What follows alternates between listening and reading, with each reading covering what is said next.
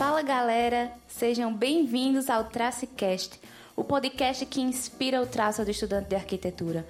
Meu nome é Stephanie Quirino e esse episódio conta com a parceria dos formandos David Belo, Gisele Silva e Paula Arruda. E hoje viemos com um clássico da arquitetura brasileira, a residência Morumbi. Ela, que é datada de 1951 e leva a assinatura do arquiteto Oswaldo Bratkin. Bratkin nasceu em 1907 em Botucatu, no interior do estado de São Paulo, e faleceu aos 89 anos na capital paulista. O cara tinha bagagem, se formou como engenheiro arquiteto pela Escola de Engenharia Mackenzie em 1931, não foi qualquer escola não. Ele foi um dos principais nomes da arquitetura moderna paulista e destaca-se ao lado de nomes como Afonso Eduardo Reide e os irmãos Roberto, entre muitos outros.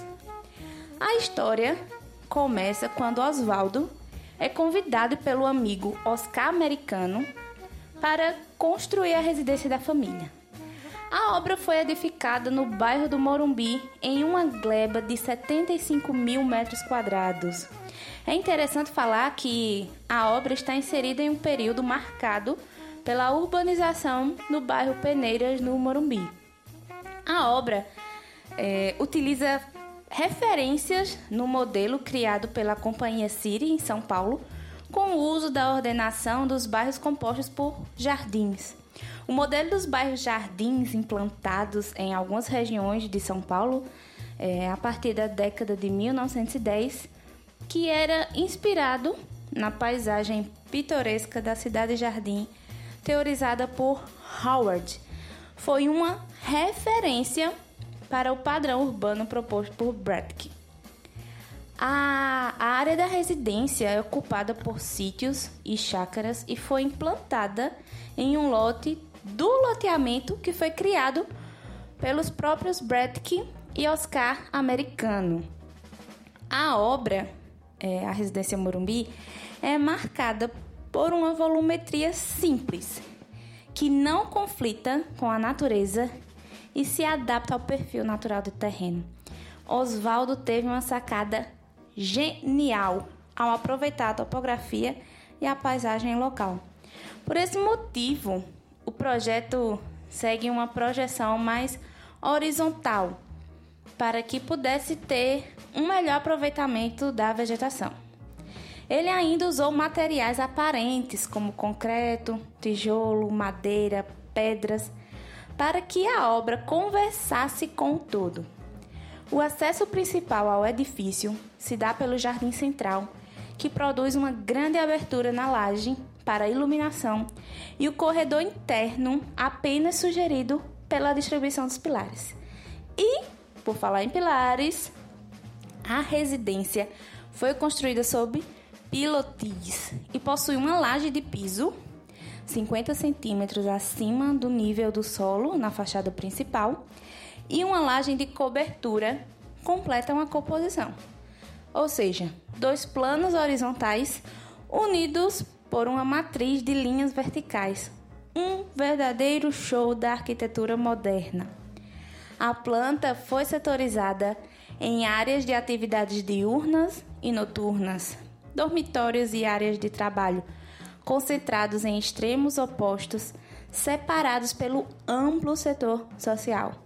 Nenhuma das fachadas era totalmente opaca. Todas possuíam aberturas para os jardins. Imagine você estar dentro de casa, mas você consegue acompanhar tudo o que está acontecendo lá fora, você se sente parte do todo. Ele de fato foi um mestre. Oswaldo, você está de parabéns. Aos fundos da casa, os espaços sociais se abriam para vistas em direção ao vale do Rio Pinheiros, através de amplos panos de vidro do piso ao teto, que reforçavam a integração com a natureza, ao mesmo tempo em que diluíam os ambientes entre interior e exterior. Você não sabia onde um começava e o outro terminava. Pelo menos essa era a ideia que ele queria passar. Pilares e lajes compunham pórticos deixados à mostra em todas as faces do edifício, onde Bradke explorou assimetrias na alternância entre cheios e vazios. O cara, mais uma vez, era genial.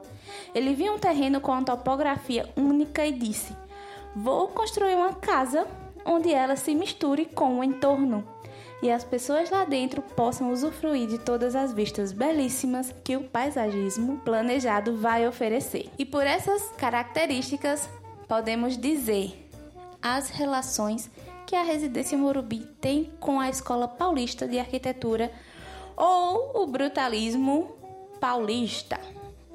Como já sabemos, essa escola trata-se originalmente da arquitetura produzida por um grupo radicado em São Paulo, que com a liderança do nosso velho conhecido Vila Nova Artigas, realiza uma arquitetura marcada pela ênfase na técnica construtiva, pela adoção do concreto armado aparente e valorização da estrutura. A obra de Oswaldo Bratkin apresenta forma simples, geométrica e livre de muita ornamentação, que é a tal da planta livre. E ainda faz o uso de materiais aparentes em sua construção, como o concreto, trazendo aí mais características do brutalismo. Sem contar na beleza do pátio interno. A residência Morumbi é um nítido exemplo dessa parcela importante da produção moderna da arquitetura brasileira. Uma vertente do modernismo que colocava vigas, pilares e outros elementos estruturais em exposição, tendo o concreto armado aparente como principal protagonista. Principal protagonista. Teve um pleonasmo aí, mas todo mundo entendeu. E nós vamos ficando por aqui. E se você quiser saber mais sobre a Escola Paulista de Arquitetura e sobre a Residência Morumbi, dá um Google, até porque é para lá que todo estudante recorre, que você vai poder descobrir muito mais. Até mais, pessoal, e fiquem ligados no Tracecast.